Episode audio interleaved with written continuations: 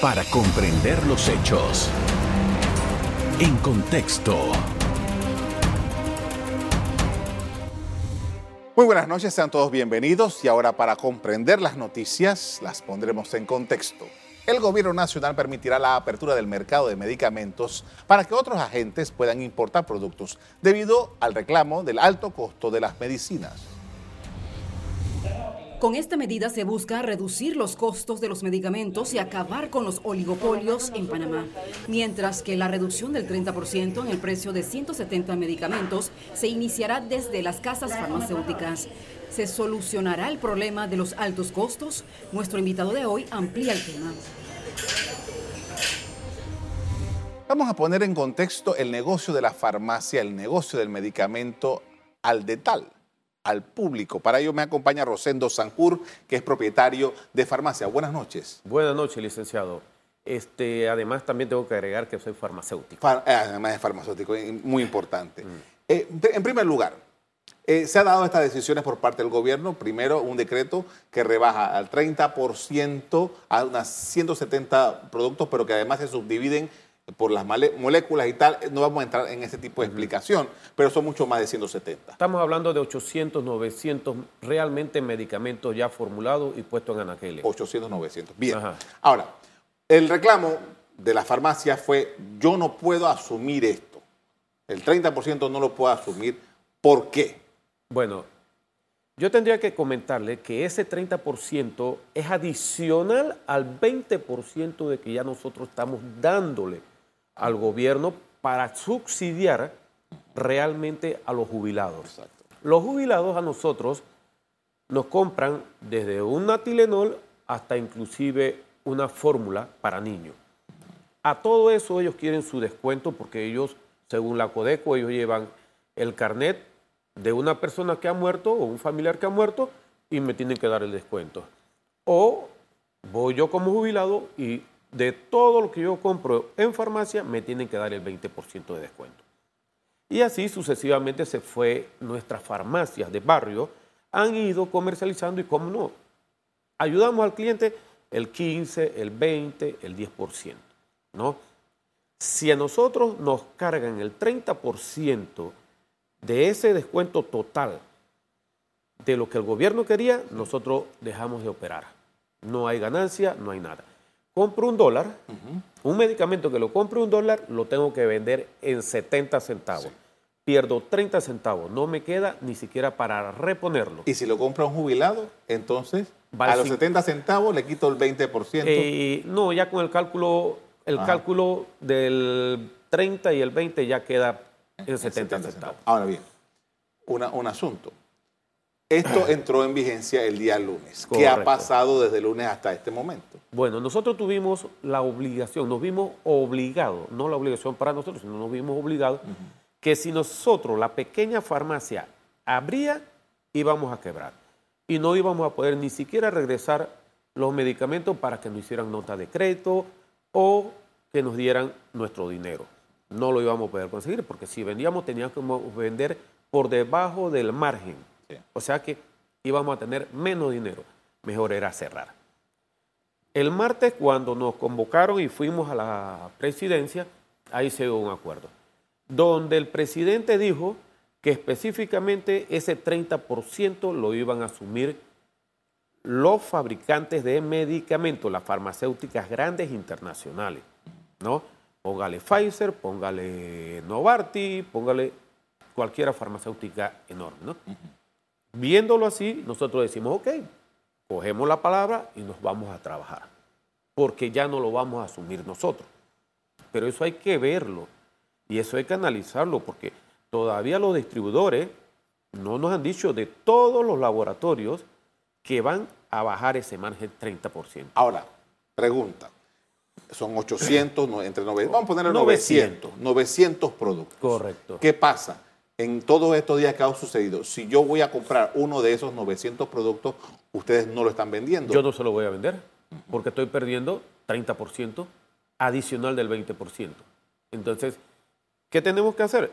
Retirarlo del anaquel, ponerlo en una cajeta y esperar que el distribuidor venga y nos reconozca nuestro 30%, porque ese medicamento fue comprado caro, caro, caro, caro. ¿Sí? O sea, si, digamos, una caja de determinado producto le costó a usted caro, por decir un número, Hablemos- 100 dólares. Sí. Ustedes, ustedes quieren que el laboratorio le reconozca 30, 30 dólares, de esos 100. 30 dólares. Y eso no ha pasado todavía. Eso no ha pasado ni va a pasar. Todavía. Digo, debe de pasar porque según va el tiempo, ¿no? Pero no ha pasado Ahora, todavía. esos son productos perecederos. Claro, todo ¿Cuál es el margen para esperar? Eh, nosotros tenemos que, porque para nosotros también es un poco complicado. Yo digo Sí. que en un mes nosotros podemos estar ya resolviendo el problema de hacer nota de crédito y devolver y hacer todo el sistema de retirar y que nos den el 30%. Ahora, el hecho de no cumplir con una normativa, ¿cómo ha quedado eso con el gobierno? Porque un agente de la Codeco le puede llegar y decirle por qué usted no está eh, vendiendo estos productos. Ok, primero que todo nosotros tenemos que informarnos muy bien y por parte de la Codeco. Si la Codeco viene y nos multa, eso es una injusticia, primero que todo, porque nosotros ni siquiera sabemos todas las moléculas, cuáles son, porque ahora sacaron que hay un 60% del precio de referencia por el cual yo puedo vender ese medicamento y eso va a ir un poquito largo. Yo le digo que en un mes ya nosotros podemos estar más o menos organizados para vender todos los productos que hay en el mercado. Para, estamos terminando este bloque, pero Ajá, yo quiero hacer una diferencia. Cuando hablamos, supongamos, yo salgo de aquí y yo voy aquí a una pequeña farmacia en Pueblo Nuevo. Sí. o puedo cruzar al, al frente y voy a una gran farmacia con una gran cadena. ¿Cuál es la diferencia entre esa farmacia pequeña que está a lo mejor en una casa de madera aquí en Pueblo Nuevo Ajá. con la que es una cadena que está en varios lugares, en centros comerciales y tal? Como ellos dicen, todos los distribuidores y el libre mercado que tenemos en Panamá, se dice que por el volumen de compra se dan algunas regalías. ¿Verdad? Bueno, esas regalías ellos la pueden asumir. El- la gran farmacia, las grandes cadenas, ellos van a decir, bueno, mi margen da o no da. Ellos van a manejar su negocio, ¿sí? Pero es por las regalías y por las condiciones que tienen ellos con cada distribuidor. Por el volumen que venden también. También puede ser por el volumen. Bueno, con esto vamos a hacer una primera pausa para comerciales. Al regreso vamos a hablar sobre los márgenes. Los márgenes que tienen las eh, farmacias para este tipo de negocio. Ya regresamos. En contexto. Estamos de regreso con el señor Rosendo Sanjur, que es farmacéutico y es propietario de farmacia, y estamos analizando la situación de las farmacias y los precios. Y queríamos hablar en este momento acerca de los márgenes, porque parte de la discusión que se ha dado es si realmente, eh, para, por lo menos para las farmacias de las dimensiones de la que usted es propietario, Correcto. hay posibilidad de maniobra con estos márgenes que se están y con estos descuentos que el gobierno ha aprobado. ¿Cuál es la situación? En realidad nosotros no tenemos margen. Yo opero entre un 16, un 20% máximo. Pero de ese 16 a un 20% yo tengo que deducir salarios locales. Los locales no están baratos, están caros. Los mínimos son mil dólares. Además, eh, planilla, seguro social, impuestos, porque todos los impuestos hasta de la alcaldía hay que pagar. Y además te cobran letrero. Todo eso entra dentro de ese margen que yo tengo de un 16 o un 20%, que aquí lo traigo. Porque no lo traigo pensando en que es especulación, no. Esta información la tiene la DGI cada noche que yo cierro. ¿Qué explicación podríamos hacer sencilla para que todos comprendamos realmente cómo funciona esto? Ok, yo vendo 23 mil dólares 357 con 79 centavos, pero le doy un descuento de jubilado de 5.162,27, que ese debería ser mi ganancia para yo sobrevivir y tener un buen negocio. Porque en ningún lado con el 16 o el 20% de ese margen no se vive ni se gana mucho dinero. Ok, eso significa que yo le estoy dando a toda mi po- población de jubilados que me va a comprar a la farmacia el 19% y la ley da un 20%. O sea que 1% me queda de ese 20%. ¿Sí? Además, aquí le traigo 16%. O sea, si multiplicamos esos 5 mil por 12, ahí vamos a ver que sí hubiera sido muy bien, rentable, ¿no? Sacando márgenes. Ok, si en, con mis márgenes y todo lo que yo opero, aquí traigo, por ejemplo, Plavix. Al final de toda la operación, del 30 primero, del 20 después, yo pierdo 13.73 con el 30%. O sea, con el 50%, cuando hacemos toda la operación, eso se hace. Ahora, usted puede apreciar aquí que aquí hay dos operaciones. Sí. La DGI, en su caja registradora, en su maquinita Sí. que nos obliga a tenerlo, para ellos tener la información, transmitirla todas las noches, ellos aquí no me permiten hacer una facturación con doble descuento. Exacto. Me obligaron a comprar una maquinita de 700, 800 dólares para esa transmisión. Hoy día nos estaban ya crucificando con el 30%. ¿Verdad? Aquí traemos. ¿Cuánto vendí yo? ¿Cuánto compré? En este mismo mes de junio compré 21 y vendí 23. Mi margen de operación fueron de 2.500 dólares. O sea que nada más que le quedaron mil dólares. 2.000 Menos no, de mil dólares. No, no, no. ¿Y el local? Claro. Y pagarle a los, a los trabajadores de nosotros y pagarle al municipio. Usted me dice cómo se paga eso, endeudando mi tarjeta de crédito para poder mantener Perdón, operaciones. perdón. De, de los 23 mil y tantos, Ajá. usted Compré 21 mil. 21 mil. Eso fue Sí. lo que compró. Eso fue lo que compré. Y vendió 23. Ajá. Hay una diferencia de 2 mil. de 2 mil dólares. Esos 2 mil dólares, entonces con eso usted tiene, eso no es su ganancia. No, no, no, no. no. Ese Ese es su margen para operar. para operar. O sea, ¿de dónde vamos nosotros sufragarle más al pueblo panameño?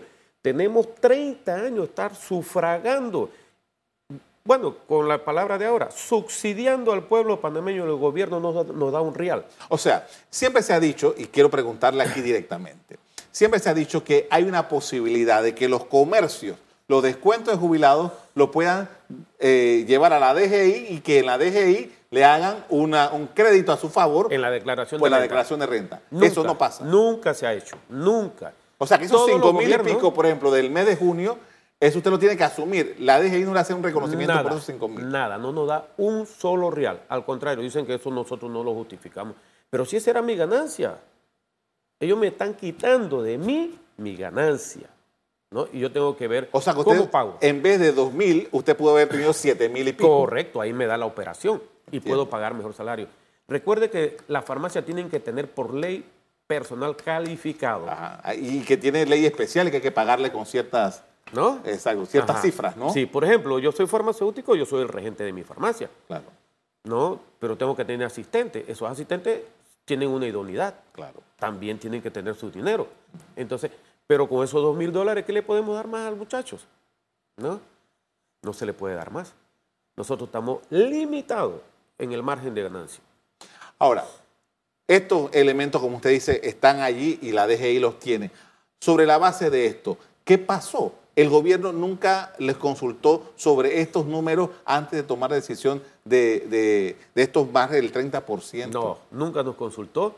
Nosotros, de momento del decreto, nos enteramos, formamos nuestro grupo, llamamos a la, a la militancia, tuvimos que hacer un cierre obligado, obligado por el gobierno. Ahora bien, ustedes son de far- farmacias pequeñas. Su relación es con el distribuidor local. La- esas que ya la han mencionado como cinco, son cinco distribuidores locales. Ustedes le compran a ellos. Hay Esa más de es- cinco. Esa es su relación Sí. directa. Ustedes no, Directa. usted no, usted no hablan con Pfizer, ni Novartis, ni etcétera, nada. Nada, no sabemos nada de eso. Eso lo habla el distribuidor con la farmacéutica productora del medicamento. Ahora, hay una, hay una mm, mm, mm, algo que se ha venido diciendo en estos, de que los laboratorios, los grandes fabricantes, muchas veces fijan el precio final del producto. Explíqueme, por favor. Ok, a mí me vende un distribuidor local, me venden 10 dólares el producto. Yo le pongo, le agrego a ese producto, le pongo 14.50. De ahí viene. Entonces, yo no sé el margen del distribuidor con el laboratorio. Esa relación se escapa totalmente porque son contratos que se hacen de una forma privada Claro. Entre el fabricante del producto y el distribuidor. Nosotros somos el último eslabón de la cadena. Sí. El único que querían que, pe- que perdiera. De ese descuento jubilado, ni, ni el distribuidor ni el fabricante asumen nada. ¿no? Y todavía quieren que nosotros carguemos más. No podemos, no podemos, licenciado. Ahora, supongamos, vamos a poner un, nombre hipotético. Metrix, Por No, decir, vamos un- a hablarlo de aquí. Dígame, aquí O está sea, Plavix, 750 miligramos, es un copidrogel. Ajá. Ok, dígame a ver. Ahora, este producto que ya el laboratorio, el fabricante, le puso un precio, el distribuidor le puso su margen, y usted le está poniendo su margen también para poder ganarle algo con la estrechez que usted Ajá, acaba de correcto, mencionar. sí. Esto, este producto, al final, tiene además otros productos que son que tienen la misma función. Sí, tiene la misma molécula. La, misma, molécula. Y entonces, correcto. ¿qué sucede con eso? Porque ya no son del fabricante fulano, Ajá. sino que son de otros derivados Que se llaman genéricos. que es genérico. Exacto. ¿Qué pasa con esos medicamentos? ¿Eso cuesta igual? ¿Cuál es la diferencia? Cada laboratorio hace su estudio de mercado. Sí. Ellos dicen, este, este producto me cuesta un dólar, yo lo pongo a 75 centavos. Ellos hacen su estudio de mercadeo, cada quien tiene su personal para ellos estudiar y dicen, bueno, podemos venderlo a 75, podemos venderlo a 50, dependiendo Ahora, de ellos. todo el mundo dice, bueno, en Colombia cuesta tanto, Sí. en España cuesta tanto, en, ahora está de moda que la gente va a, a, a- a- ¿cómo se ya se me olvidó el nombre del país? En Europa, y van España. y dicen, ¿por qué Panamá es más caro? 300% más. Aquí hay dos cosas. A ver, Uno, en España el medicamento está subsidiado. sí. Dos, que obliguen al, fabricante de España que nos venda en Panamá al mismo precio como ellos lo tienen en España. Que le sumen costos. Costo de, de transporte, algunos costos de visitadores médicos. Ah, bueno, esa es otra cosa. ¿eh? Los visitadores médicos van a pasar problemas con esto. Porque ellos tienen su margen también para la venta. claro que sí. Y les obligan a vender un- una cantidad de dinero al mes. Con esto vamos a hacer otra pausa para comerciales. De regreso vamos a hablar de las posibilidades que tienen los farmacéuticos, o más bien las, las pequeñas farmacias para importar productos como ha dispuesto el gobierno. Ya regresamos. En contexto. Estamos de regreso con el señor Rosendo Sanjur. Él es farmacéutico y es dueño de una pequeña farmacia. Con él estamos analizando la situación del costo de las medicinas. Y, ok, ahora el gobierno dice, bueno, le vamos a permitir a las farmacias que importen productos y eso está en marcha. eh, eh, pero, ¿cuáles son las posibilidades reales de que las farmacias puedan ir a tocarle la puerta a Pfizer, a Novartis? Imposible. Explíqueme. Imposible. Explíqueme. Pfizer no. Primero que todo, vamos a empezar por la farmacia pequeña. Una farmacia que vende, como la mía, 20 mil dólares es imposible que coja de aquí un avión, se vaya a Colombia. Ni a Colombia, a hablar con distribuidores genéricos, productores genéricos. Ya.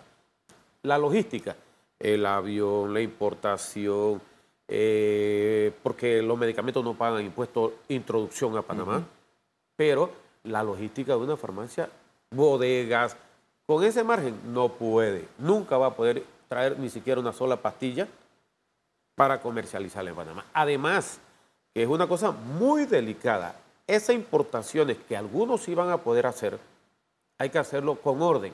¿Por qué con orden? Porque no va a pasar lo mismo del tilenlicol, que ni Dios quiera vuelva a pasar eso aquí. Sí. ¿Qué sucede? Hay muchas eh, réplicas o productos falsos. Esos productos falsos, falsos, si no se tiene un control real para que no entren, van a entrar a Panamá. Ahora, yo no defiendo a las distribuidoras ahora mismo, de, de ahora mismo. Yo lo que digo es que hay que tener cuidado a esas importaciones que van a llegar a Panamá. ¿no? Para poder, un poco pensando, para poder que las farmacias pequeñas puedan importar, tendría que agruparse en un bloque. Claro que sí. Es la única manera. Es la única manera que reunamos entre, entre 100 farmacias, eh, 500 dólares, ya son 500 mil dólares. Vamos a ir a un lugar, tenemos nuestra logística, tenemos todo. Es la única manera que nosotros podemos hacerlo. Ahora, eh, en Panamá, eh, por razón de, de- de- de la cultura que tenemos, nosotros tenemos, eh, eh, desgraciadamente, mucha gente enferma, mucha gente que depende de medicamentos. Claro. Eh, y, y Panamá, me- no, a pesar de que es un país con poca población, me da la impresión, yo no sé, pero me da la impresión de que en Panamá hay demasiada gente que está necesitada de medicamentos. Claro. Eso no lo hace un mercado importante, interesante. Sí, pero Panamá, este, bueno, será por la forma de comer, ¿no? Que la población está un con la alta presión, con la diabetes, todo eso trae eso. Ok, es interesante por el dólar, Ya. ¿no? Porque el dólar representa a nivel mundial mucho, mucho dinero al cambiarlo. En otros países, por ejemplo, en Colombia, un dólar vale 4 mil pesos. Eso viene en los laboratorios acá.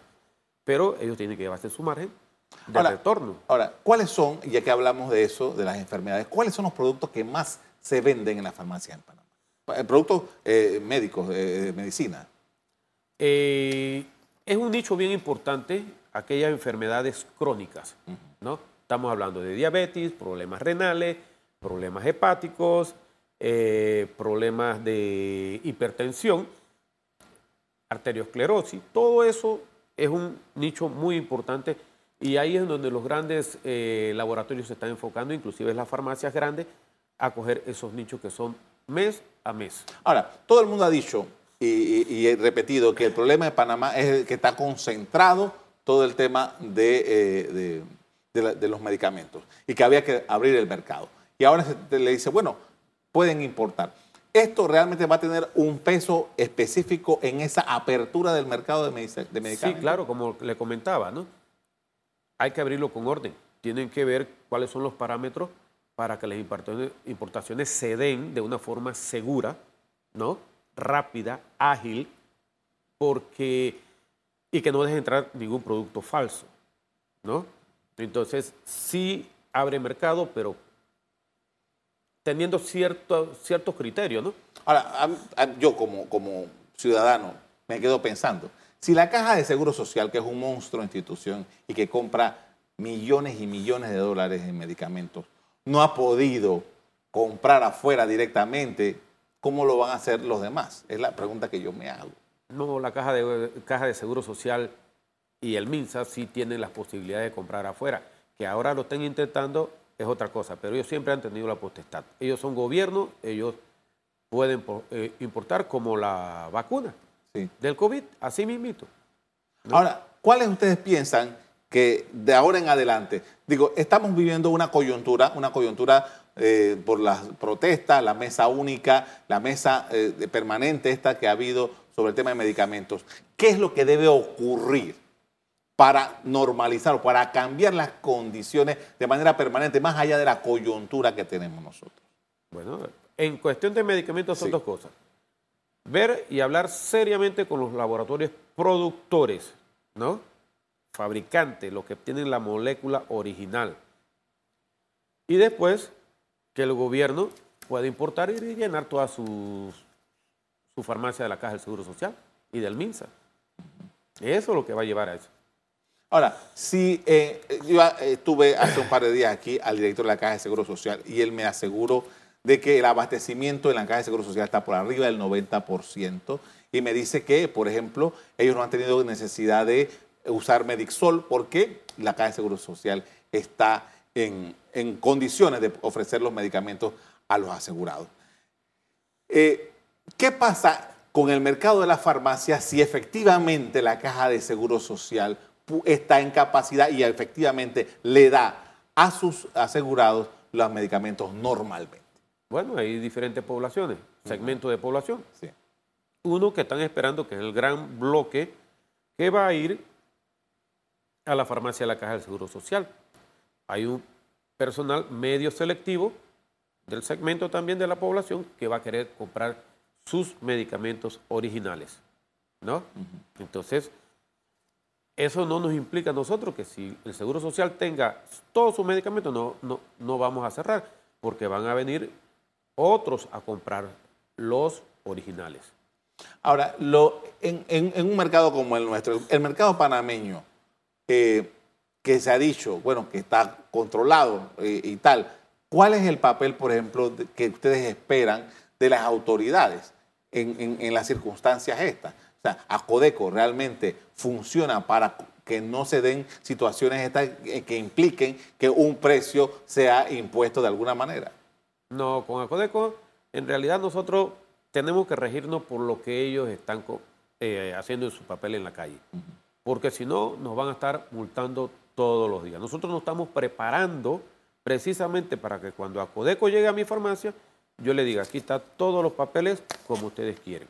Listo porque a Codeco nosotros lo consideramos, no yo nada más, todo el gremio farmacéutico, que cuando lo vemos llegó la DGI, llegó a ponernos y a multarnos. ¿no? Ese es el papel que juega la Codeco de una vez. Nosotros tenemos que estar sobre la marcha, con todas las reglas que ellos pidan. En Panamá, eh, por ejemplo, se ha, visto que hemos tenido un crecimiento en el número de farmacias. Eh, en los últimos años yo me quedo asombrado de que prácticamente hay farmacias en cada esquina. Claro. Y en, centros comerciales. Eh, es, realmente un negocio tan cerrado como usted lo pone o realmente hay posibilidades de poder ganar en este negocio de la farmacia? Bueno, se están abriendo más, más cadenas y más farmacias pequeñas. Claro, con la expectativa de ganar y poder tener algo de sustento. Yo me pongo contento cuando un farmacéutico decide dejar todo el aparato del gobierno, de la empresa privada como visita médica y se decide a poner su propia farmacia. Se empieza poco a poco, pero se ahorra. Se tiene y se vuelve a multiplicar ese dinero y se va creciendo poco a poco. Pero con el 30% no había forma de crecer. Agradezco mucho, señor Sanjur, por habernos acompañado esta noche para hablar de estas explicaciones. Muy amable. Muchas gracias a usted, licenciado.